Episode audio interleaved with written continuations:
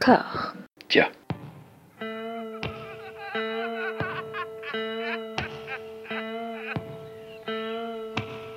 And now for something completely different. Would you like to talk about the meaning of life, darling?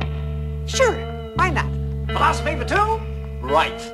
Provided the movement never forgets that it is the inalienable right of every man or woman or woman to rid himself or herself or herself. Agreed. Thank you, brother or sister or sister. Where was I? I think you finished. Oh, right. I don't want to talk to you no more, you empty-headed animal food trough whopper. I fart in your general direction. Your mother was a hamster and your father smelt of elderberries. Bonjour et bienvenue à toutes et à tous dans Discordia, le podcast qui tente d'aplanir les débats qui rongent la pop culture de l'intérieur dans une conversation apaisée. Aujourd'hui, on va aborder un sujet peut-être un petit peu technique, mais en même temps pas tant que ça, même si un petit peu. Bref, on va parler de l'état du cinéma aujourd'hui et plus largement d'un espèce de débat. Euh, Est-ce que c'était mieux avant? Donc le débat, c'est projection pellicule contre projection numérique. Pour en parler avec moi, j'ai Rachid Tizi, bonjour. Bonjour. Euh, projectionniste extraordinaire, comme disent les Américains. Euh, on s'est rencontrés, nous, au Festival du film d'humour de l'Alpe d'Huez. Là, c'est le dernier jour de l'édition 2019. Ça va? T'es un peu fatigué, tu m'as dit? Oui, très fatigué, oui. Oui. D'autant plus que la pression étant tombée, le stress étant tombé, donc d'un coup, euh, le corps réagit Hmm. au niveau physique, et là, tu as l'impression d'être une loque. Voilà, ça se... bah, moi c'était hier soir, là j'ai- pu dormir sans vouloir te, te narguer un petit peu, donc ça un petit peu mieux. Euh, nous on s'est rencontrés il y a ça quelques années, tu fais pas que ce festival-là, tu fais le festival de Cannes aussi Oui, entre autres, bien sûr, bien sûr, bien sûr. Ben, en fait, euh, moi, je suis un, comment dire, un, un vieux de la vieille, puisque j'ai commencé ma carrière, euh, disons, euh, dans le cinéma en tant que projectionniste euh, dans la fin des années 60. Euh, j'ai travaillé longtemps comme bénévole, comme beaucoup d'ailleurs. Et hum, à cette époque-là, moi, je finissais mes études euh, à l'école normale, parce que je m'étais destiné au métier d'enseignant, bien sûr. Et puis, quand j'ai fini mes études, qu'on m'a mis dans une classe, au bout de trois mois, j'ai compris que c'était une erreur euh, absolument euh, euh, énorme de ma part et que ça m'intéressait absolument pas. Et donc, du coup, et comme j'ai toujours aimé le cinéma au collège, au lycée, à l'école normale et ensuite à la fac, je me suis toujours occupé, des ciné-clubs.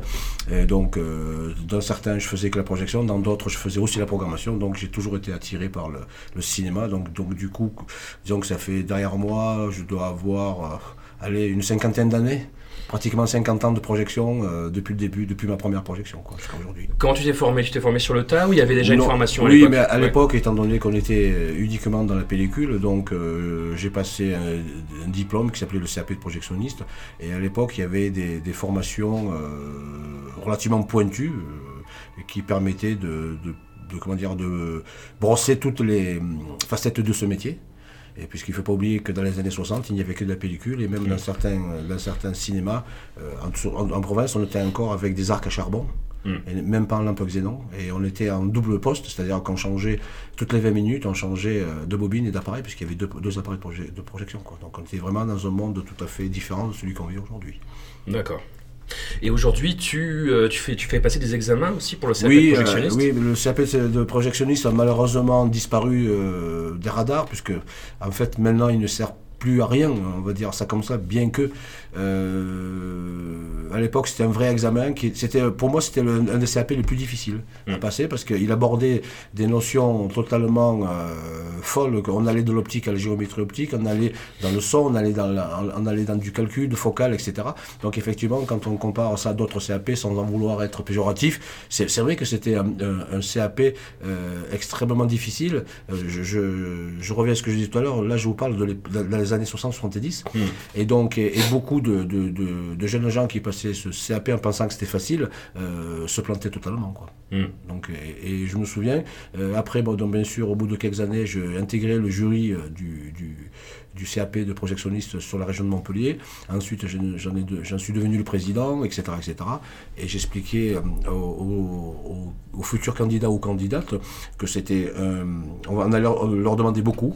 Et que c'était un vrai, un vrai métier. Quoi. Je, veux dire, enfin, je ne dévalorisais pas les autres, mais c'était un vrai métier et que quelque part, si on n'avait pas la passion de ce métier-là, parce que c'est un métier difficile euh, socialement parlant, par rapport à sa famille, ses proches, etc., et par rapport à, à- à sa vie, je veux dire, donc on est complètement décalé, puisque quand les gens sont en loisir, euh, c'est en général les week-ends, les, les- fêtes, etc., les vacances, mais il faut bien que, que- que quelques couillons comme nous euh, assurent le, les loisirs des autres. Donc c'est un peu comme les gens dans les hôpitaux, c'est un peu comme les gens, c'est comme les pompiers, enfin voilà, donc euh, et donc et souvent les gens qui, qui, qui, qui voulaient faire ce métier, au bout de quelques semaines, quelques mois, euh, disaient Ah, c'est difficile les week-ends sans la famille, les vacances, euh, sans- enfin voilà quoi. Et donc effectivement, donc ça a écrémé beaucoup, et, et des gens qui font toute leur carrière, il y en a bien sûr, dont moi bien en particulier, mais c'est vrai que, que beaucoup quittaient ce métier à cause de ça, quoi.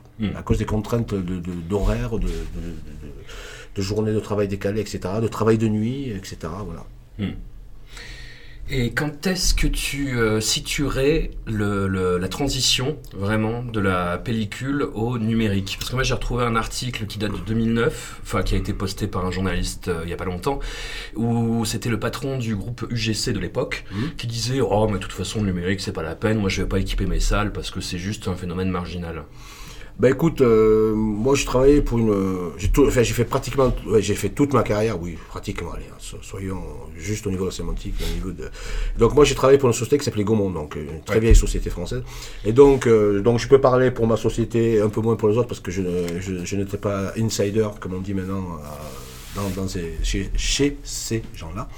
Et donc, euh, pour moi, la, la bascule numérique s'est faite avec un film euh, que tout le monde connaît, c'est Avatar. Ouais. Voilà. On va dire que Avatar- le succès d'Avatar a précipité le, le, le, le- monde euh, du cinéma et de la pellicule dans, le- dans les bras du monde du numérique. Pour moi, ça a été la, la, la cassure, la césure e- e- exacte. Donc je me souviens très bien parce que c'était euh, en fin d'année. C'était un film qui était sorti en fin d'année. Donc, euh, et c'est là, donc dans les, dans les mois qui ont suivi, la cassure s'est faite là, au, au niveau des prises de décision, au niveau des grands groupes cinématographiques en, en France et en Europe. quoi. Voilà. Ouais. Et effectivement, euh, il y a des gens qui ont cru euh, tout de suite et d'autres euh, beaucoup moins. Donc euh, tu parlais à l'instant de, de- du patron du GC qui disait que c'était un épiphénomène, que, c'était, que ça en servait. En fait, il s'était trompé puisque finalement, il a, il a perdu beaucoup de temps par rapport à ses concurrents. Et il a fallu que, que- qu'il fasse dans la, comment dire, dans la, dans la précipitation euh, la transition de, de, de l'argentique au numérique. Quoi. Et pardon de... Non, non, de- je. Et donc, et moi, euh, qui travaillais donc pour Gaumont, euh, déjà dans, dans les années, fin des années 90, euh, il y avait déjà une, une vraie recherche parce qu'on avait un groupe de travail là-dessus. Et donc, euh, on avait donc suivi de très près les, comment dire, les, les balbutiements des machines numériques en projection. Donc, on avait des puces à l'époque euh, 1.3, donc avec des, donc bien sûr que comparé aux puces de maintenant qui, qui étaient beaucoup moins euh, puissance, euh, puissantes, pardon, et en termes de résolution. Et déjà, moi, quand j'avais vu déjà euh, des, projections, donc euh, à partir de, de ce numérique-là, de cette machine numérique avec une puce 1.3, c'était quand même déjà bluffant. C'était loin de la pellicule argentique. Attention, euh, c'est toujours pareil, la pellicule argentique, c'est bien quand c'est bien fait, quand c'est bien réglé, quand la lumière est bien faite, Ouais. quand, euh, quand le- les objectifs sont nickel. C'est très important quand les miroirs sont nickel, les- quand l'écran il est nickel. On est d'accord? Dans une projection euh, argentique, quand tous les, quand tous les moyens euh, techniques sont là et quand la compétence est là pour régler tout ça, c'est vrai que c'est une projection magnifique. Ça, c'est- il n'y a rien à dire. Ça, je veux dire là-dessus, euh, le numérique versus euh, pellicule. euh, moi, c'est pas comme ça que je vois les choses en tout cas. Ouais. Ouais, non, non, mais c'était pour poser le, Oui, le- poser le la- débat en termes général. en termes mais, euh, bah, par exemple, tu vois, j'ai vu une restauration il y a pas longtemps d'un film d'horreur euh, sur, sur grand écran, un film qui s'appelle Maniac de, Mmh. de William Lustig. Et j'ai, c'était un film qui était tourné en 16. Mmh. Et j'ai pas eu l'impression que la restauration numérique amenait quelque chose de, de forcément euh, fou, sachant que c'est un film qui est très poisseux, qui est très sale, que moi j'ai connu à l'époque de la VHS René Château, tu vois, Mhm. ça, ça date un petit peu.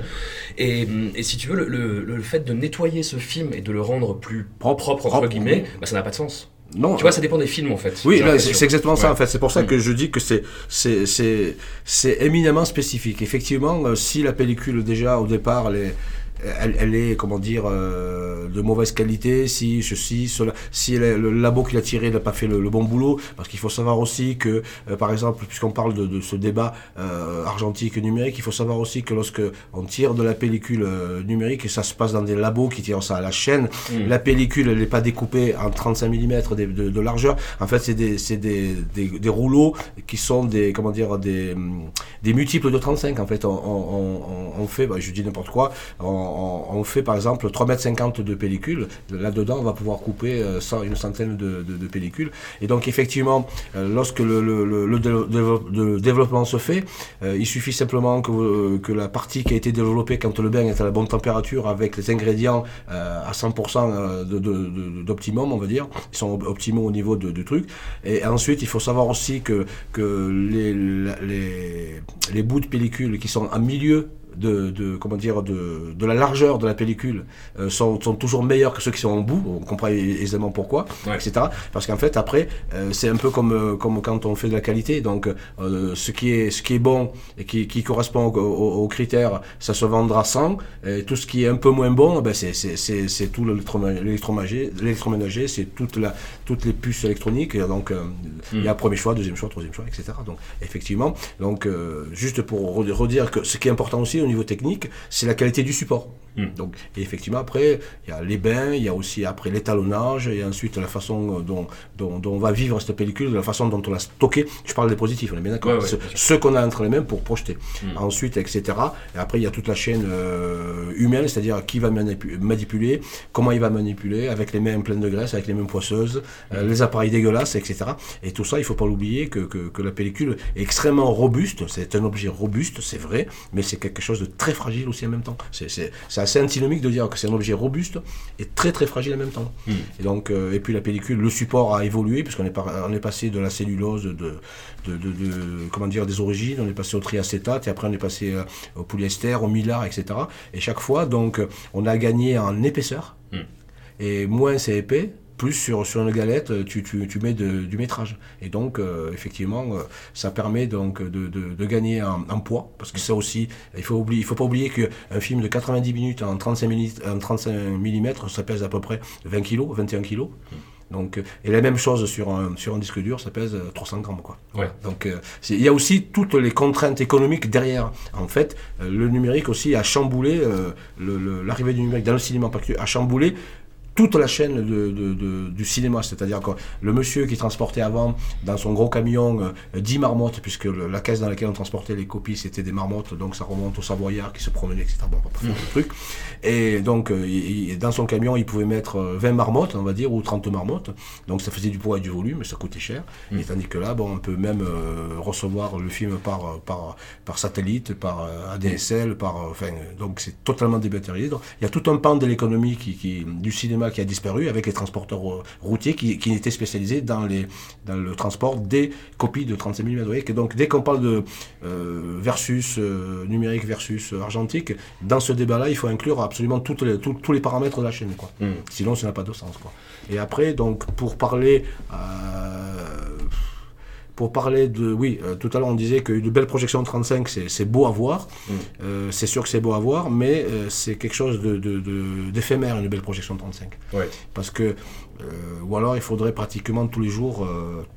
Int- intervenir sur le, sur le projecteur ou alors changer la, la- la copie régulièrement parce qu'une copie 35 si ça prend un grain de poussière donc euh, avec les- l'enroulement des spires les unes sur les autres avec le déplacement donc tu vas créer une, une comment dire une rayure donc soit côté support soit côté côté gélatine donc euh, elle est noire côté support elle est de couleur puisque suivant le, le- la gélatine suivant si c'est vert rouge tout ça. Et ensuite, bien sûr, ces grains de poussière que tu verras à l'écran, d'ailleurs, il y a même des, des, des logiciels, des softs qui, qui permettent de recréer des, vieux, des vieilles projections avec des saccades, de la, de la pellicule tachée, rayée, etc. Des Donc, brûleurs de cigarettes. Exact, C'est assez extraordinaire, donc de voir un petit peu comment on revient à des fondamentaux. Et ensuite, il ne faut pas oublier que, que, que la pellicule porte l'image, mais porte le son aussi. Et donc, on peut aussi mettre des rayures sur le son. Et c'est le fameux craquement inimitable des vieilles copies, euh, moi que j'adore, quoi, etc., etc. Et puis la pellicule, si tu casses, euh, pour des raisons XY, si tu casses et que tu enlèves 20 cm d'image, tu enlèves 20 cm d'image, tu enlèves 20 cm de, de, de son, etc. Et donc euh, à l'écran, ça fait des sautes, quoi. Mm. Et puis un peu- sur une pellicule, si tu es, si tu es un peu, euh, si, si tu n'es pas un professionnel, tu peux très très facilement projeter le film à l'envers, mais tu peux le projeter de plusieurs, de plusieurs façons à l'envers, quoi. Ouais. C'est-à-dire que la tête des, des acteurs en bas, tu peux le proje- projeter à l'envers euh, gauche-droite, c'est-à-dire que tu vois la piste à l'écran, si tu vois la piste à l'écran, c'est qu'il y a un vrai souci, quoi. Mm. Donc voilà, quoi. Effectivement, et ça c'est- embêtant euh, parce qu'il faut savoir quand même euh, de quel côté tu te places. Donc il y a un côté mat et un côté support, et tous les vieux opérateurs de, de- de- de- du monde entier savent qu'il n'y a qu'avec la langue qu'on peut savoir de quel côté est la pellicule, c'est-à-dire du côté mat ou du côté support. quoi. Mm. Donc c'est assez rigolo que de, parler de ça, parce qu'en fait je, je me vois mal mettre le bout de ma langue sur un disque dur. Quoi. Chac- chacun son délire, qui sommes-nous Exactement, on est tout à fait. Mais ça, ça m'a jamais traversé l'esprit. En termes de, projection, euh, t'en t'en as connu certaines assez rock'n'roll que tu as pu Ben, raconter. Oui, écoutez, Et une en particulier, Oui, des, des euh, projections rock'n'roll, il y en a. Enfin, dans la vie de quelqu'un, enfin, suivant le métier, c'est, je veux dire, c'est- n'importe qui peut avoir Mm. des trucs assez extraordinaires à raconter. Donc moi, je suis intervenu pendant très très longtemps euh, je, sur les festivals, pour ce festival, en particulier ce festival de Cannes, où je me suis Mm. occupé des projections euh, par- sur le marché du film en particulier, puisqu'il ne faut pas oublier que le, le festival de Cannes, il y a, la- il y a le côté euh, glamour, euh, tapis rouge, etc. Mais il y a aussi l'autre côté, c'est-à-dire, enfin, c'est même pas l'autre côté, c'est en même temps, comme dirait Macron. Euh, donc il y a aussi le, fait que c'est un business et qu'un film, euh, il faut le vendre. Il faut le vendre au national et à l'international. Donc et le marché du film de Cannes permet euh, de, donc, de vendre à des acheteurs donc les films. Donc il y a le monde entier qui vient. Et donc pour acheter et vendre des films. Et en particulier, donc, je me souviens d'une projection euh, sur les derniers jours du festival. C'était l'année où il y avait les triplettes de Belleville. Voilà pourquoi je m'en souviens, c'est à cause de ce film-là. Et donc la société, donc Miramax, Miramax, je ne sais pas si vous savez ce que c'est, c'est le, prénom et du papa et de la maman de, de la famille Weinstein, Weinstein, Harvey, donc bien connu des cinéphiles et des comment dire Des jeunes filles. et des jeunes filles, ouais, on va dire ça comme ça. Et donc, euh, c'est très simple. Donc, euh, il envoie euh, son armée d'assistants voir tous les films, et ces assistants lui font remonter des possibilités. Et donc, sur ces possibilités, donc, quand ça arrive à peu près à 7-8 possibilités d'achat pour des films qui allaient fonctionner, donc, j'organisais des projections pour, pour la maison Miramax. Et c'était très simple. Donc c'est à l'époque où on était encore en, projection argentique. Et donc ils louaient donc euh, des, salles du Palais du Festival de Cannes qui avaient la particularité d'avoir donc euh, quatre salles contiguës euh, et surtout une cabine de projection commune. C'est-à-dire que dans la, dans la projection, on avait donc quatre salles, donc huit projecteurs puisqu'on était en double, double poste. Et donc cette année-là, donc euh, il arrive, c'était la première fois que, que je faisais ça moi en tant que responsable. Et donc il nous avait donné les, les- les titres des films qu'il voulait éventuellement voir. Donc il y avait les triplettes de Belleville, il y avait le, le film avec euh, la piscine, je ne me souviens plus du titre, c'était avec cette jeune actrice. Enfin peu importe, donc il avait, il avait choisi Swimming pool. Swimming, voilà, swimming, très, très, très bien. Très bon, très bon. Swimming pool, voilà. Et donc, et, et quatre, en, en tout, il avait 4 ou 5 films, donc les assistants l'ont dit, voilà. Donc, euh, il faut savoir que les salles, ce sont des, des, des, des salles de vision, donc des, salles de 20, 30, 40 places. Et on, pouvait se, on peut se déplacer très facilement. En 30 secondes, on passe d'une salle à l'autre. D'accord. Et donc, euh, on était tous là. Donc, j'avais mes projectionnistes, mes quatre projectionnistes qui étaient là au garde à vous. Et donc, euh, je savais que dans la salle 1, il fallait la bobine 3 de tel film. Dans la salle 2, il fallait la bobine euh, 2 de tel film, et ainsi de suite. Donc, euh, Harvey Weinstein arrivait vers minuit, 1h du matin, donc euh, avec son, ses gardes du corps, tout, tout, tout, tout, le tralala autour, la sécurité.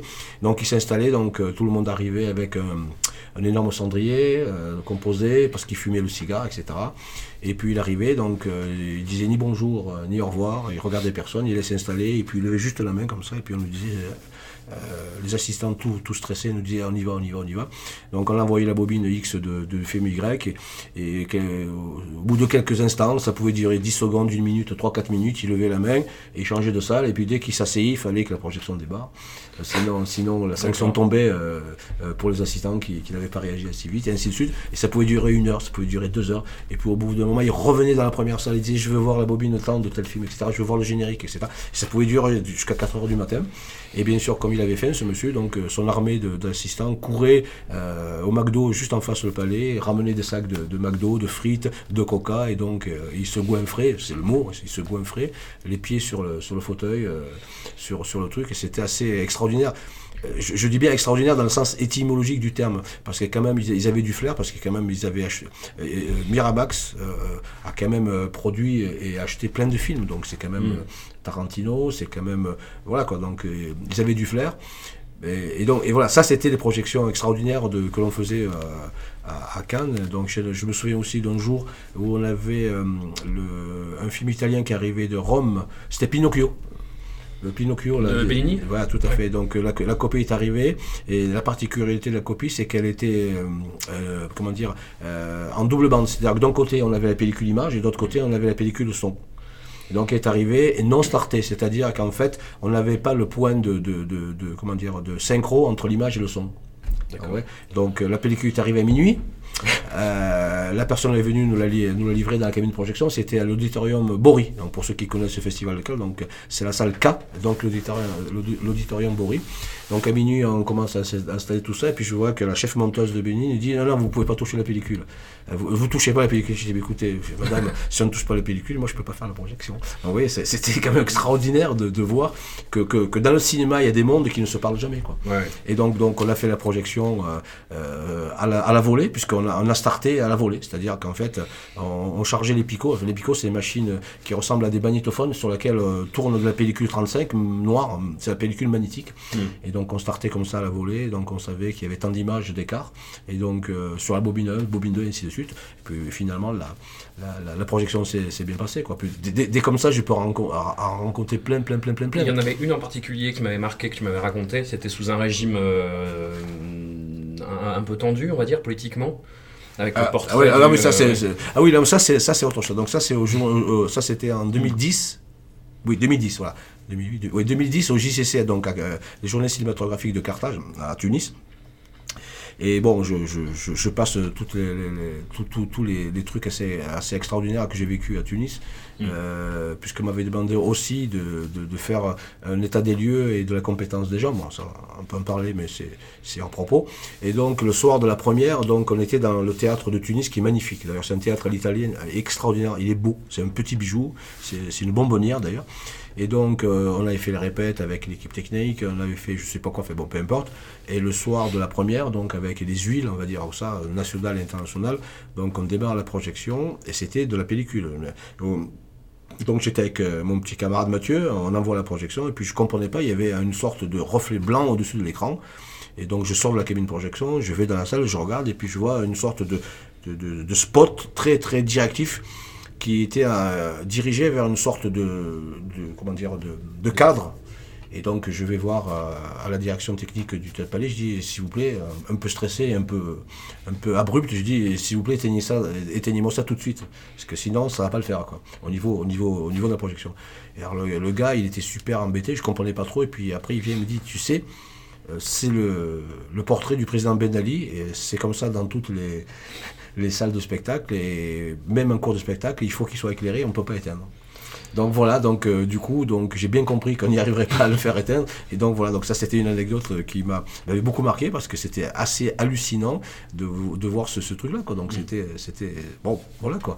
Ça peut, ça peut, mais c'est, c'est, c'est sûr que c'est, c'est le, le comment dire, le, le, le- le vécu du cinéma dé- dépeint euh, énormément de, de- des cultures. J'ai aussi une vieille anecdote. euh, J'étais en vacances euh, en, en Yougoslavie. J'ai bien dit en Yougoslavie. Donc vous voyez que ça remonte à très très très longtemps.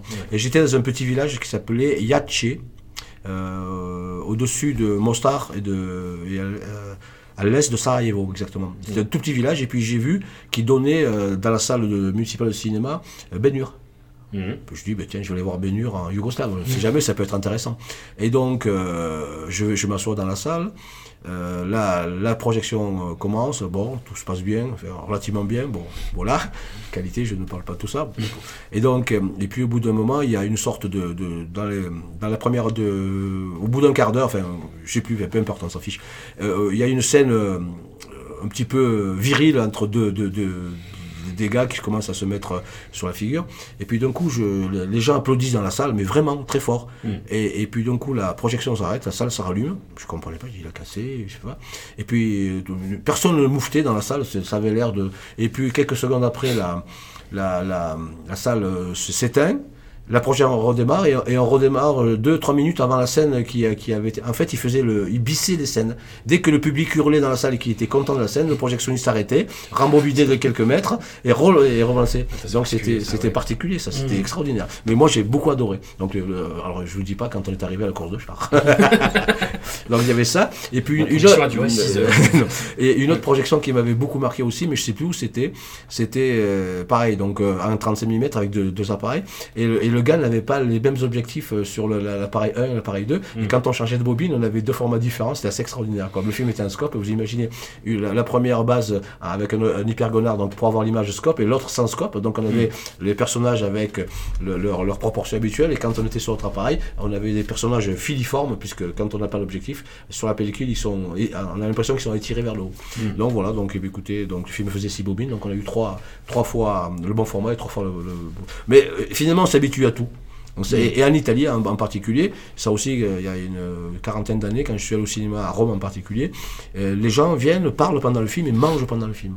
Ils amènent euh, le panier, ils mangent. Quoi. Donc en fait, c'est vraiment pour dire que, que- que- qu'en France, on a une façon d'aborder et de voir le cinéma tout à fait euh, spécifique à notre culture, à notre pays, et, et que dès qu'on se balade un petit peu ailleurs, même dans les pays anglo-saxons, c'est tout à fait différent. Quoi. Mm. Aux États-Unis, c'est différent, euh, l'Angleterre, c'est différent, etc. Donc effectivement, tu t'aperçois que par, par rapport à ce média-là, je veux dire, la réception de, l'image, du, son, du film en lui-même, diffère totalement.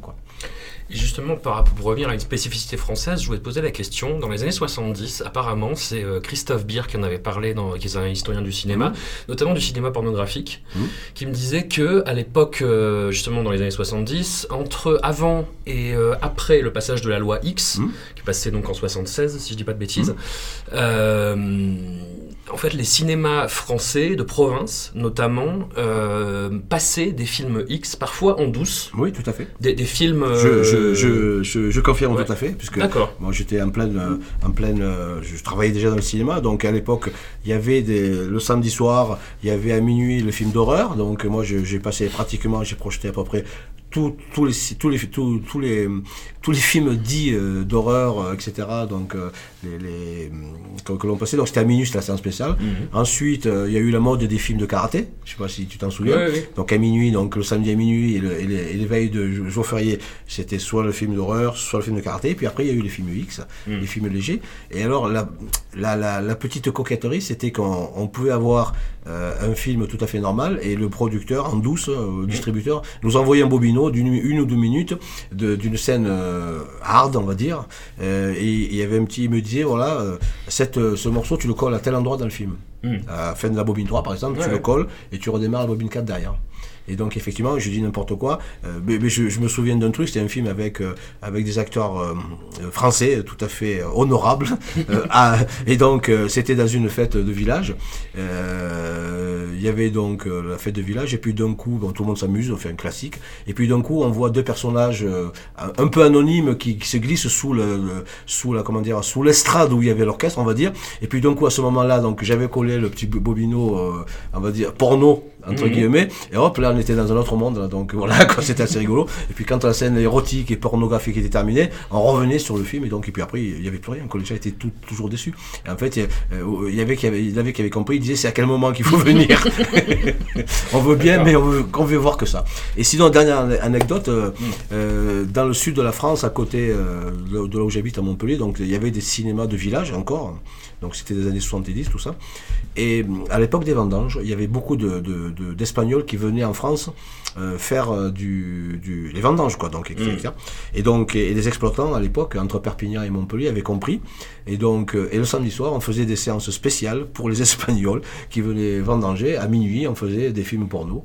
Et donc, il y a certains, euh, je tairai les noms, qui ont fait toute leur fortune, et une grosse fortune, là-dessus dans les années 70, en faisant du film porno pour les, pour les, les vendangeurs espagnols qui traversaient la, la, la, la frontière au mois Ouais, de septembre. certains noms assez connus. Oui, tout à fait, Ouais. assez Ouais. connu. Donc on va pas le dévoiler, on va Non. être soft. Mais voilà, donc pour vous dire quand même qu'autour du cinéma, il y a, y a quand même énormément de choses euh, assez rigolotes, assez. Bref, moi ça me fait, euh, moi ça me fait très plaisir de parler de ce genre de choses parce qu'en fait, on ne peut pas imaginer. Il y a des choses, je, ne peux même pas les raconter à la radio, euh, ni, ni en parler nulle part. Quoi. C'est, c'est pas possible, je ne peux pas. Ah bah déjà on est assez loin. Oui, donc c'est, c'est vrai que oui, il y a- y, a y a bien eu pire. hein. Hmm. Non, non, bah pour ceux que ça intéresse sur internet, il y a des petites euh, recensions, notamment euh, bah, sur le- l'industrie pornographique, parce que ça, ça paraît assez hallucinant ces histoires. Il y a notamment le dernier film dans lequel a joué Bourville, Oui. qui était une comédie familiale, qui Avec, oui, avec Pauline Carton. Tout à fait. Mais c'est, et, et le, et le petit morceau que j'ai à l'époque. euh, Ah, c'est- toi, donc. non, c'est pas moi. C'était, c'est sur film-là qu'on avait mis euh, un petit bout euh, d'une. De mémoire, ça s'appelait Flossie. Mm. La, la, la, la, la jeune femme qui jouait le rôle de. de de la comment dire de la belle femme que, que tout le monde attendait c'était c'était Flossie elle s'appelait Flossie D'accord, mais c'est assez fou parce que le, le film, il y a la Cinémathèque de Toulouse, qui en a, une copie 35 mm, qu'on qu'on a pu visionner. Et euh, avec des, des amis d'un site internet. Et, euh, et c'est enfin, c'est- limite. bah, après, c'est un petit peu. euh, disons que le, le réalisateur du film, qui voulait faire vraiment une comédie familiale gentille, puis même Bourville, je pense qu'il était pas d'accord pour jouer dans un porno, en Eh fait. ouais. Voilà, mais euh, enfin, il y a, y y un vrai travail de, de- limite de poésie de montage, quoi, parce Oui. que c'est vraiment un, un- ouais, un chien qui parle, Ouais. un truc un peu rigolo. Et un moment, le chien est abandonné au, au bord de la route, Mm. et juste il tourne la tête et paf, il y a un, un- un- un couple en train Un de flotter dans un- buisson, quoi. c'est ça Et c'est, ça nous a vraiment euh, Non, surpris, quoi. non, mais c'est hallucinant. vrai travail de- Oui, il y a un vrai travail de, d'écriture, de- quoi. d'écriture, de recherche, et pour que ce soit raccord et qu'on revienne ensuite tranquillement vers la vers l'histoire 1 et puis on repasse à l'histoire 2, etc. quoi. Donc, Mm. Mais c'est vrai, moi, moi j'ai connu ça et c'est vrai que des fois j'étais assez halluciné de, de voir que, que, que les gars ils étaient très malins. Quoi. Puis ça, je veux dire, c'était fluide. On va dire que c'était très Ouais, fluide dans la, dans la narration filmique. Quoi. C'était très fluide. Moi je trouve ça sans, mauvais jeu de mots. Non, bien sûr, sans jeu de mots. Je, je ne fais, je ne fais jamais de jeu de mots. c'est bien connu. Euh, pour revenir au, au numérique, moi le premier film, je me rappelle que j'ai vu en numérique, c'était un des films Star Wars. Je crois que c'était l'attaque des clones. Oui. Et euh, c'était un cinéma multiplex de Grenoble qui s'était équipé à grand bruit, euh, qui avait vraiment fait une grosse opération promotionnelle autour de ça en lui disant venez voir ça, c'est le futur, c'est l'avenir, etc., etc. Et disons que moi j'ai certains copains qui s'étaient mis au premier rang qui m'ont dit on voit des pixels, enfin bon, sans, sans aller jusque là, mais disons que moi j'ai eu l'impression, une impression de froideur en fait, mais un petit peu que, alors je sais que c'est pas c'est pas le même débat, pas la même comparaison, mais un peu la première fois qu'on a pu voir des effets, euh, des images de synthèse, tu vois, des effets spéciaux en images de synthèse par rapport aux effets en dur, si tu veux. C'est Mhm. une, espèce de froideur un, un petit peu étrange et qui du coup amène une distance au film. Mhm. Moi, je suis d'accord sur ce que tu dis. Et donc, il faut quand même recentrer le débat et se dire Ouais. que nous sommes quand même, il y a, lo- il y a longtemps, il y a- c'est loin. Ouais, C'est ouais, très loin. C'était il y a 20 ans, Oui, c'est à peu près. Euh, 15, le- 15 20 ans. Euh, ouais, le premier Star Wars est sorti en 77. Hmm. Donc, euh, c'était, tu parles de quoi de... Alors moi je te parle des nouveaux là en fait, tu sais les, euh, la menace fantôme, Ouais, l'attaque des clones, moi je crois que c'était l'attaque des clones. Donc, c'est, donc, ça doit être fin des années 80 ça. Ça doit être début 2000, fin, fin 90, début 2000 je pense, Si loin que ça? Il me semble. Je, Ah vais- bon, je vais bon, vérifier. bon. Mais bon, ok. Euh, et en, en fait, euh, le, le, le- comment dire, le, le grand débat, c'est, en fait c'est la résolution et la 2002. 2002. ouais, ok. Donc c'est, Mm. donc 77, 90, 80, donc c'est, c'est 22 ou 23 ans après le premier quoi. Mm. Et donc à, à l'époque, donc euh, 2002, Il me semble. et tu l'as vu en numérique? Il me semble, ou alors c'était une reprise des, euh, des premiers, mais en numérique avec de nouveaux effets spéciaux. C'était un Star Wars en tout cas. Ouais, d'accord. Et- Parce qu'en fait, le, le, le, problème, c'est toujours euh, quand tu connais pas exactement le, les aboutissants. euh, Parce qu'en fait, c'est, c'est, tout est fonction de, de, de paramètres techniques. C'est, c'est, Mm. c'est malheureux à dire. Euh, effectivement, la froideur, elle peut venir du fait que, que, que la lampe qui permet de projeter, euh, elle a une température de couleur, ceci, cela. Euh, ensuite, elle a une durée de vie. Ensuite, il faut tenir compte de, de, de l'âge de l'écran, de ça, Mm. de ça. Est-ce qu'il est propre, est-ce qu'il est empoussiéré, est-ce que ceci, est-ce que cela, parce que d'un écran jauni, etc. Et ensuite, il faut tenir compte de, de- de- d'autres paramètres, des objectifs, etc. Est-ce que le hublot de projection, si c'est un verre euh, à, à propriété, euh, comment dire, euh, géométrique euh, ou pas, parce que si c'est un verre juste un verre acheté chez le meilleur du, du, du coin. Euh, il faut savoir que le verre, comment dire, tire vers le vert, sans jeu de mots non plus. Donc en fait, verdit un petit peu la projection. Et donc et quand on fait une colorimétrie, il suffit de d'enlever le, le, le vert de- du carreau de projection, faire une colorimétrie avec et sans le vert, ça change absolument tout. Donc c'est vrai que je suis un peu mal à l'aise là-dessus, euh, parce que on est sur un- sur déjà, c'est loin. Euh, au niveau de, de l'histoire du numérique, euh, 2002, ça a l'air, c'est- hier, mais en fait, c'est très très loin en, en- en termes. Euh, c'est la préhistoire, quoi. On est vraiment dans la préhistoire du numérique. Et effectivement, euh, maintenant, euh, dans, les, dans les cinémas, euh, par exemple, puisque je, je, je parlais du, du, du hublot de projection, rares sont les cinémas qui mettent un verre acheté chez le miroitier du coin. Quoi. On fait venir des verres fabriqués par des, des, par Saint-Gobain, des types Amiran, qui sont totalement neutres. Euh, en termes de colorimétrie, et donc qui laissent passer la lumière sans altérer la colorimétrie, et ils sont, euh, comment dire, euh, étanches au feu, coupe-feu, tout ça, donc et, ce sont des, des, des, des verres qui coûtent très très cher. Donc, effectivement, c'est pour ça que je suis mal à l'aise. Tant qu'on ne connaît pas les paramètres, on ne peut pas répondre. Ouais. Mais, mais, mais disons que sur une, une, sur sur une machine numérique bien réglée, avec tous les ingrédients qui vont bien autour, versus une copie, une copie 35, une belle copie 35, un bel écran, etc., euh, pour moi, c'est kiff-kiff, quoi. Ouais. On est, on est kiff-kiff, quoi.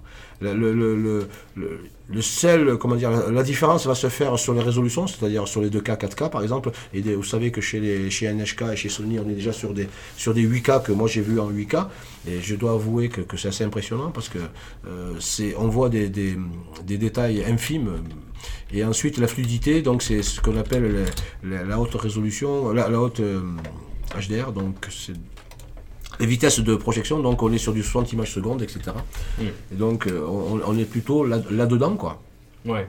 Et, et effectivement, euh, une, par exemple, il faut, puisqu'on parlait de Cannes tout à l'heure, les copies de- du festival de Cannes, elles étaient tirées par Delavo spécialement pour Cannes avec un diaph, un demi-diaph de plus ou de moins. On est Ouais. d'accord Elle était un peu plus dure, un peu moins dure. Et donc effectivement, c'est pour ça qu'on qu'on disait que les plus belles projections du monde, c'était à Cannes. C'est parce que le labo tirait des copies spécifiquement pour Cannes, ce qu'on appelait des copies présentation. On tenait compte de, si, si, des présentations. C'est-à-dire qu'on tirait le, le, le, le, le positif, bon, celui qu'on- qui a été projeté, était tiré un diaph de plus, un peu plus clair, un peu moins clair, etc.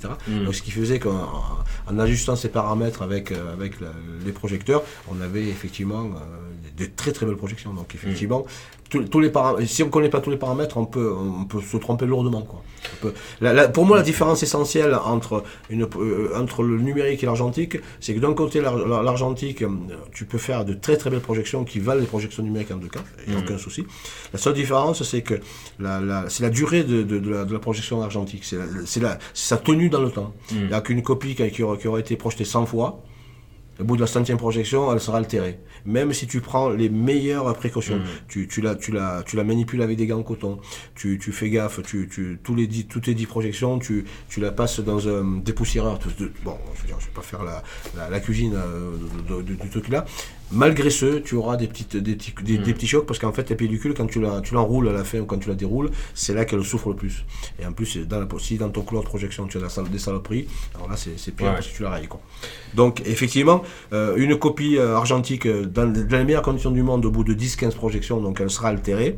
Une copie numérique, que ce soit la première ou la dernière, je parle du support. hein. Ouais. Donc, elle sera exactement la même. Hmm. Donc, c'est ça, le- pour moi, le- le- l'intérêt, elle est là. C'est-à-dire que le spectateur qui vient voir à la première, le spectateur qui vient à la centième, si, euh, comment dire, à, à qualité de projection égale, il verra exactement la, la- le- le- le- la le support ne sera pas altéré. Il n'y aura pas de poussière, il n'y aura pas de rayures, il n'y aura pas de cassure, il n'y aura rien. Voilà. Pour moi, le, le, le, le, le- le- le débat, il est là. Quoi. Enfin, le- non, c'est pas le débat. Le- le- la différence, pour moi, elle est là. Bah, le- après, ce que je t'ai dit, c'est un peu un cliché aussi. C'est-à-dire qu'on a cette image euh, des, des, des cinéphiles qui disent le numérique c'est froid, la pellicule c'est chaud. Parce que, mais aussi parce que tu as, un effet Madeleine de Proust aussi. Pour oui, les, non, gens mais âgés qu'on connaît. oui, deux, non, mais bien sûr. Euh, Mm. Moi, moi, je, je vois, bon, je- j'ai des enfants et des, des petits enfants, Mm. et, et je vois très bien la cassure entre mes enfants et, et mes petits enfants. Je veux dire, euh, moi, j'ai été à, à- moi quand j'allais au cinéma, c'était du 16 mm, c'était du format 10 sub 100 Moi, la première fois que j'ai vu un film en couleur, euh, j'ai failli tomber par terre de mon fauteuil. J'ai dit, c'est pas possible. Mm. Et la première fois que je suis allé dans un cinéma qui projetait du 35, ah, là, j'ai ouvert des yeux, mais comme des soucoupes. Je dis, mais c'est quoi ce truc? Et, et pareil, quand j'ai vu la première fois le, le- un film en cinémascope et en couleur, alors là, mais, imaginez quoi. C'était. euh. Et donc, effectivement, quand tu as toute ta culture euh, classique, cinématographique, tu, ton, ton- ton- ton œil est habitué à une, une- une perception, ton- ta rétine est habituée à ça, tu, tu sais que ça scintille, et si tu regardes sur le côté d'une salle de cinéma, tu vois très bien le, le, le- le- le scintillement de l'obturateur. C'est pour ça qu'on ne met jamais de couleur, euh, de couleur euh, comment dire, autre que du noir. On essaye d'éviter les couleurs un peu claires sur les côtés et sur le plafond.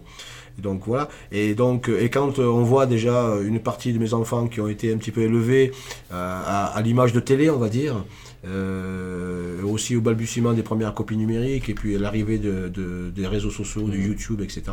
Et puis quand je vois mes petits enfants, alors là, eux, eux, ils ils savaient même pas que le, que le cinéma c'était de la pellicule, ça c'est clair. Et puis je veux dire, c'est quand ils, quand je les amène voir une copie 35, c'est là qu'ils disent mais c'est quoi ça?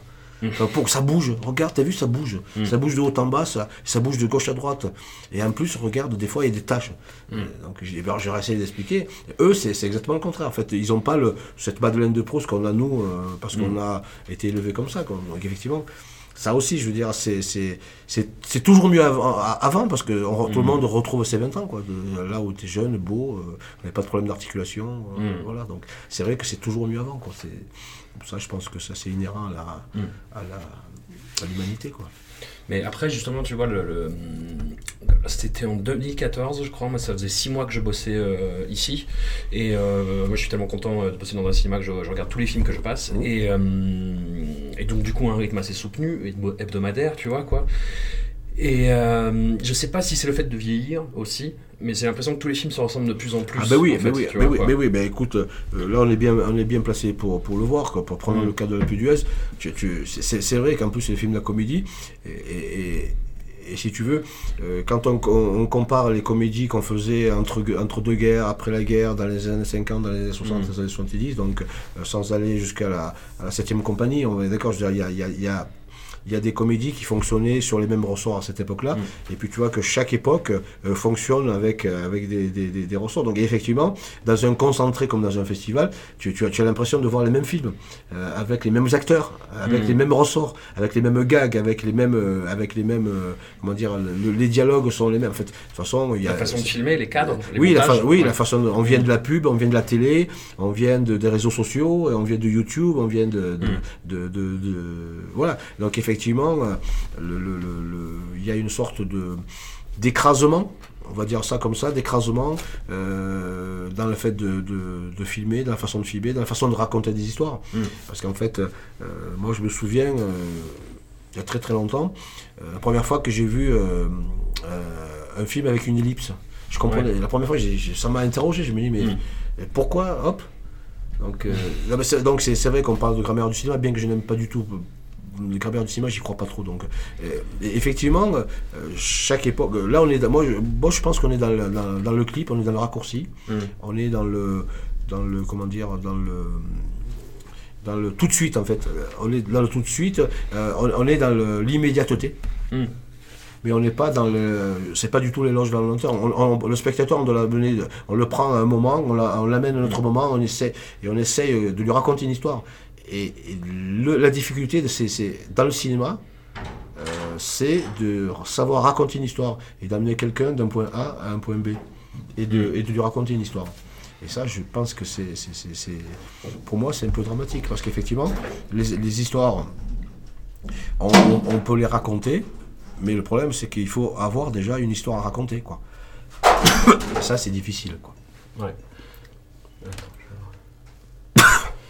Bah, ap- après, ce qui est un peu euh, dérangeant dans, dans le fait d'employer le terme grammaire, c'est que ça veut dire qu'il y a une façon qui est juste et une façon qui est fausse Oui, de tout à, raconter. oui, tout à fait. C'est- C'est c'est pour ça que j'ai- j'ai- j'aime pas le Ouais, mot grammaire. Ça veut dire que tu as, tu as, tu as, tu as la bonne grammaire, la mauvaise Mhm. grammaire. Tu as la, tu as la grammaire de d'en haut, la grammaire d'en bas. Tu as, tu as, tu as ce qui est, ce qui est bon et tu as ce qui est ergotique. Et Donc c'est- c'est c'est bien et c'est pas bien en même temps parce qu'en fait, ce qui est intéressant, c'est de, c'est c'est de faire des, des renversements dialectiques. En fait, c'est-à-dire que tu prends quelque chose et son contraire. Euh, on va pas, on va pas rentrer dans la dialectique Mhm. euh, marxiste de, de, de et de. Donc, mais voilà. Donc, Si veux, hein. non, non, mais je, je veux dire par là que moi, ce qui m'intéresse, c'est c'est quand on bouleverse les choses. Hum. C'est-à-dire que, que ce qu'on ce tient pour, euh, comment dire, pour connu et assuré, on, on vient de me dire, mais, me dit, mais non, non. Mhm. Je, je vais essayer de te montrer pourquoi, tu vois, toi, et pourquoi ce que tu crois n'est pas ce que, ce que tu crois. Donc ça, là, ça m'interpelle et ça m'intéresse. Mais justement, j'avais un débat sur les réseaux sociaux il y, a, il y a un petit moment de ça avec quelqu'un qui me disait mais les Japonais ils savent pas animer en fait. Buffett. Et euh, bah, déjà, moi, ça m'a un peu hérissé le et, mais euh, et en fait, en parlant un petit peu, tu te rends compte que en fait, lui, il a, il a été biberonné à Disney, Mhm. donc il est habitué à un certain type Oui, d'animation. oui, et oui. les Japonais animent différemment. Différemment, ben oui, pas parce qu'ils animent différemment qu'ils ne savent pas animer en fait. Non, non, c'est parce que oui, mais ça, c'est- je reviens à ce qu'on disait tout à l'heure. Il- Ouais. Il faut toujours se mettre dans, dans la perspective spécifique des cultures. Et si on se met pas là-dedans, euh, c'est un peu l'histoire de Jean Rouge qui avait envoyé son film en Afrique chez les indigènes, là, je sais pas, les pygmées de je sais pas quoi. Et donc c'était une tournée, il voulait montrer aux indigènes, euh, voilà quoi. Et donc et après, il discutait avec les indigènes, etc. Et puis il dit mais qu'est-ce que vous avez retourné du film? La poule. Bon, très bien. Non, non, très bien. Donc il change de village, euh, quelques jours plus tard, il repasse le, le film et tout ça, et puis pareil, il dit bah, il parle un petit peu. Euh, je sais pas, pour, ça, pour ceux qui ne savent pas, Jean Rouge c'était donc un ethnologue, ethnographe, enfin, tout ça, qui, qui a beaucoup travaillé sur les peuplades africaines. Et donc on repasse le film, et puis qu'est-ce que vous avez? Et oh, la poule. Au bout de 3-4 fois, donc euh, il dit mais comprends pas là dans le film, il n'y a pas de poule, il n'y a rien. Et donc, quand ils sont rentrés à Paris, ils ont mis le film sur une table de montage, ils ont visionné image par image. Et effectivement, dans le film, à un moment, il y a, euh, sur quelques images, il y a euh, un volatile, une poule. Et effectivement, eux, dans leur culture, cet animal-là, il- qui correspondait à leur, à leur, à leur comment dire, quotidien, leur culture, ils ils l'ont vu et ça a imprimé. Donc, et je finis aussi, euh, moi quand j'étais en fac, euh, j'avais un prof qui s'appelait Henri Agel, donc il y avait une chaire de cinéma à Montpellier, et un jour on s'était vraiment fracassé euh, sur le, le, le, le- le langage, comment dire, le, langage universel de, du cinéma. Et moi je suis pas d'accord avec ça, je lui dis, donc il me dit, mais donne-moi un exemple euh, pour étayer, donc je lui dis c'est très simple, tu vas euh, prendre un aborigène, tu lui projettes un film dans lequel tu as euh, un calendrier dont les feuilles euh, à toute vitesse changent. Je lui dis pour, pour toi et pour moi, tu es d'accord que ça veut dire que le temps est passé, qu'une certaine quantité de temps est passée. Quand tu montres ça à, à quelqu'un d'une autre culture, ça veut dire quoi? Il- Un, le temps, il ne le compte pas, ils savent pas ce que c'est, ils s'en fichent, ils n'ont pas de montre. Et quand ils voient ça, ils savent pas ce que c'est qu'un calendrier. Donc, à mon avis, c'est pas comme ça que tu. Donc, c'est pas universel. C'est- C'est c'est- c'est- totalement, totalement lié à une époque, une histoire et une culture. Parce que, bien sûr, tout, euh, il suffit de regarder l'histoire humaine, donc on l'a changé beaucoup. Ce qui était valable chez les Romains, chez les Grecs, euh, chez les Arabes, chez les, les, les, les Mandchous, les Mongols, les Asiatiques, les, les, les, les Japonais, tout ce que tu veux, les Philippins. Je- je- je- tu ne peux pas, tu ne peux pas. Il y a des, effectivement, il y a un substrat qui est totalement, euh, comment dire, euh, commun à l'humanité, mais euh, moi, moi, je reste persuadé qu'il y a des spécificités, et heureusement qu'on a des spécificités, qu'on n'est pas tous les mêmes. Euh, c'est ce qui fait la richesse de, de, de, de l'humanité, de l'être humain et des échanges que j'ai. Parce que j'ai la chance de parler avec beaucoup de gens de, de beaucoup de pays, de beaucoup de cultures. Effectivement, c'est dans ces échanges-là que même moi, je m'enrichis et que, que je m'ouvre aux autres. Quoi. Sinon, tu te scléroses, puis tu restes dans ton quartier, dans ton coin, euh, dans ta maison, dans ta pièce, et puis dans ta tête. Puisqu'on va de, comme disait l'autre, on va du. Hitchcock disait qu'on va du général au particulier. Il y en a qui vont du particulier au général. C'est pour ça que c'est bien d'ouvrir un film avec un, un plan qui part d'une- chambre, puis il recule, on sort de la fenêtre, on sort de, de- de- du quartier, on sort de la ville, etc. Et donc après, donc, euh, donc effectivement, tu vois, ce débat-là peut arriver là, et puis après, on peut passer aussi à un autre genre qui est le western, euh, qui, a, qui a eu su utiliser le, le format large qui est le cinémascope. Les grandes plaines, les, les, les, les trails, le, le Wyoming, le Far, Far, Far, Far West. Il y a- on va toujours loin, toujours plus loin. Quoi. Donc effectivement, euh, c'est... Dès qu'on parle de cinéma, je veux dire, on, on parle de tout en fait. On parle de tout, on parle de la culture, on parle des hommes, on parle des femmes, on parle des peuples, on parle de l'histoire, on parle des guerres. Et c'est pour ça que ce métier est, extraordinaire. Quand, quand- on le conçoit comme moi, je le conçois. Qu'est-ce que tu penses de certains réalisateurs comme Christopher Nolan, Quentin Tarantino, Paul Thomas Anderson qui font acte et foi de résistance, selon leurs propres termes, hein, en tournant en 70 mm et en essayant de préserver ce, ce format pellicule spécifique?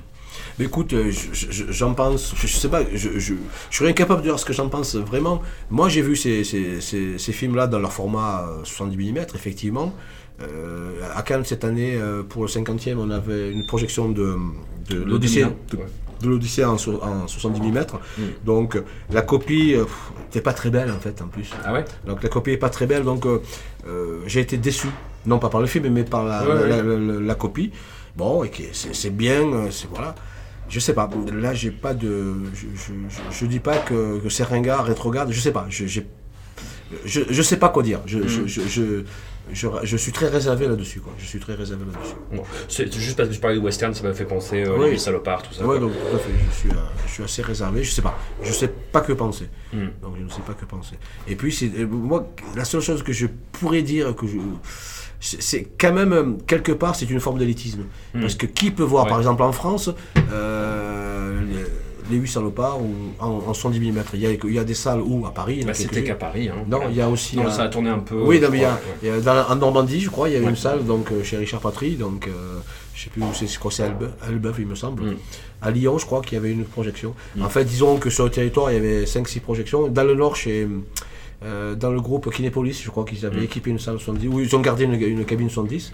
Parce qu'il faut dire que 70 mm, dans les années 60 et 70, euh, sans jeu de mots non plus, il y avait beaucoup de cinéma, même en province, en Montpellier, il y Ouais. avait une, deux, il y avait trois salles équipées en 70 mm, quoi, sur les- la dizaine de salles qu'il y avait à Montpellier à l'époque. Euh, donc ils tournaient en 70 mm régulièrement. Bon, je me souviens, j'avais projeté euh, Paris brûle-t-il, j'avais passé euh, je ne sais quoi, euh, enfin on a passé tous les classiques 70 mm, euh, le plus, sous le plus grand chapiteau du monde, je crois, à Mhm. cause de la case de l'oncle Tom.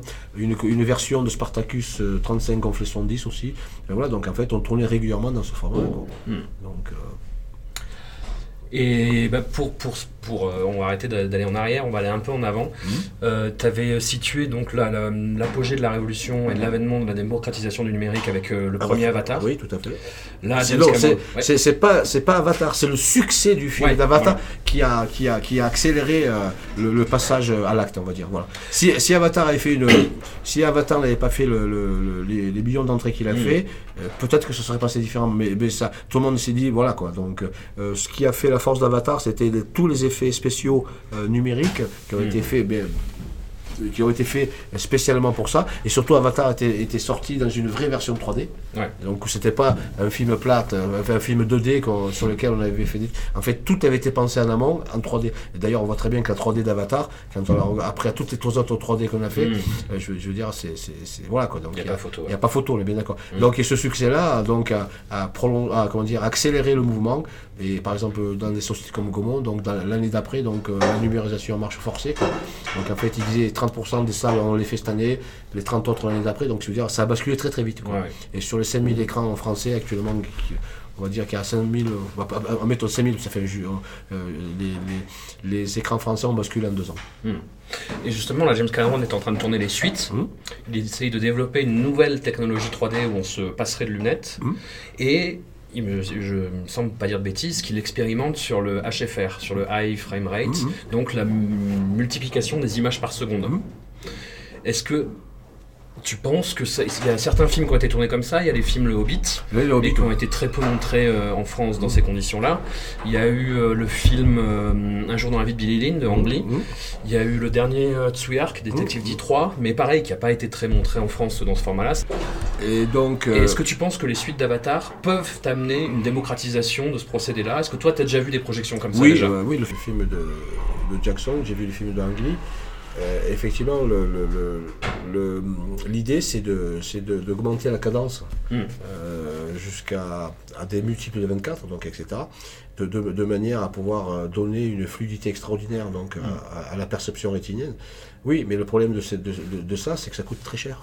Ouais. Ça coûte très très cher à faire et ça coûte très cher à projeter. Mm. Parce qu'il faut des machines spécifiques, il faut des machines qui encaissent, donc voilà, que, donc, il faut des serveurs qui encaissent, donc voilà. Donc effectivement, euh, je sais pas. Je sais pas s'ils ont raison, parce qu'en en face de, ça, tu as, tu as d'autres, d'autres formats, enfin d'autres formats, d'autres façons de faire du cinéma, chez Dolby en particulier, qui font Dolby Vision, Mm. donc, euh, dans lequel donc, on, on- a- a- au son qui était donc Dolby Atmos, donc euh, on rajoute euh, ce qu'on appelle Dolby Vision, c'est un traitement de l'image qui permet d'avoir des vrais noirs au cinéma, parce que le numérique, la difficulté du Mm. numérique et la difficulté du cinéma, c'est de faire des vrais noirs. Ouais. Euh, et c'est pour ça que quand tu es en répétition, les- on te dit les noirs sont décollés, etc. Mhm. Parce qu'en fait, euh, le- une puce de projection, donc, euh, il faut imaginer des, des millions de micro-miroirs sur, sur, les- sur quelque chose qui est gros comme, comme un ongle. Mm. Ça, c'est. C'est comme ça que ça se passe, et donc on ne va pas rentrer dans les détails techniques. Et quand euh, l'image est blanche, en fait, tous les miroirs sont perpendiculaires à l'écran. C'est-à-dire que la Mm. lumière place à plein pot. Quand euh, c'est noir, Donc on imagine très bien que tous les micro-miroirs, c'est comme des petits obturateurs, sont fermés. C'est-à-dire qu'ils sont parallèles à l'écran. Mais qu'est-ce qui se passe de l'autre côté? Il y a toute la chaleur de la lampe de projection qui vient derrière. Et donc ça monte en température et, c'est là qu'il y, a- il y a des gros problèmes. Quoi. Ouais. Donc c'est là qu'il y a déjà des contraintes techniques parce que la lumière au cinéma c'était des brûleurs au xénon, etc.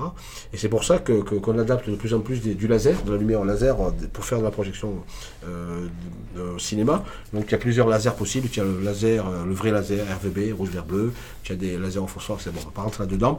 Mais il faut savoir que, que- qu'une machine numérique avec un vrai laser, ça coûte un bras.